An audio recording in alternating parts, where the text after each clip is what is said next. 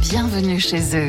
Jean-Pierre Allot sur Totem. Dans Bienvenue chez eux, Jean-Pierre Allot revisite le parcours de personnalités de nos régions en se rendant sur les lieux de leur existence qui ont nourri leur vie et leur œuvre.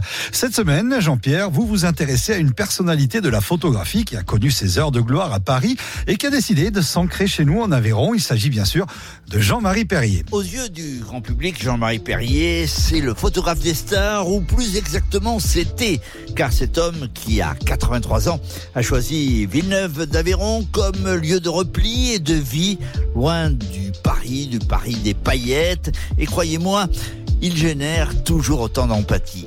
On sent que c'est la passion qui l'a toujours guidé et son sens aigu de l'amitié. Fils biologique d'Henri Salvador et fils reconnu du comédien François Perrier, il s'est frotté à toutes les stars qui ont marqué l'époque yéyé, autant béni du magazine Salut les copains ou encore Mademoiselle à tendre. C'est lui qui signait toutes les photos.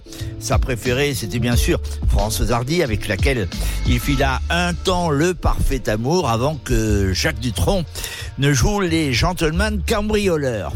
Mais euh, Johnny Hallyday, Sheila, Sylvie Vartan, Michel Berger, France Gall, Véronique Sanson, Michel Sardou, tous, tous, sans exception, euh, sont passés devant l'objectif de Jean-Marie Perrier en toute confiance.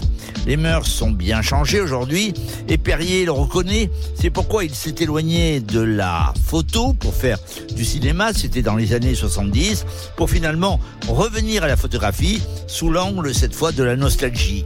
Alors c'est ainsi que dans son village, il a créé euh, son musée, plus exactement sa galerie, avec 180 clichés originaux, le tout euh, magnifiquement installé dans une maison du Moyen Âge, place des Conques, en plein cœur de Villeneuve d'Aveyron.